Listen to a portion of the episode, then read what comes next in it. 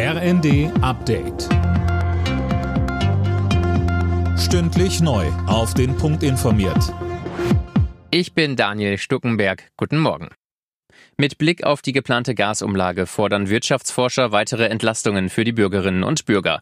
DIW-Präsident Fratscher sagte der Rheinischen Post, die Kosten für das Heizen mit Gas werden sich wohl verdreifachen. Deshalb brauche es dringend ein weiteres Hilfspaket der Bundesregierung.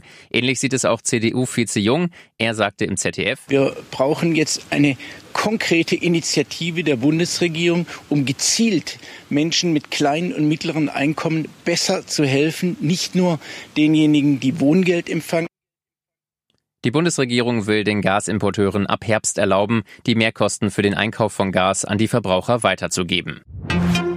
Gut fünf Monate nach der russischen Invasion in der Ukraine rückt die Wiederaufnahme der ukrainischen Getreideexporte näher. Die Schiffe und die Häfen sind bereit, so die ukrainische Marine. Jetzt muss nur noch der genaue Seeweg festgelegt werden.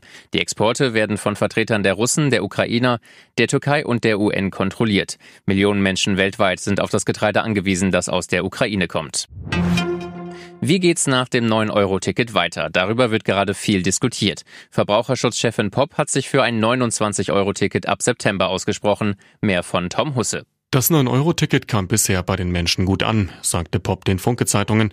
Das hätten die Verkaufszahlen und die vollen Züge gezeigt.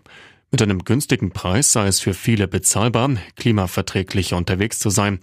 Damit künftig noch mehr Menschen den ÖPNV nutzen, muss allerdings auch das Angebot ausgebaut werden, vor allem im ländlichen Raum, so Pop. Der Abbau von Bahnstrecken in den vergangenen Jahrzehnten sei eine Fehlentscheidung gewesen.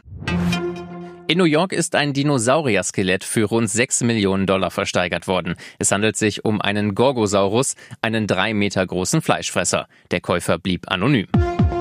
Alle Nachrichten auf rnd.de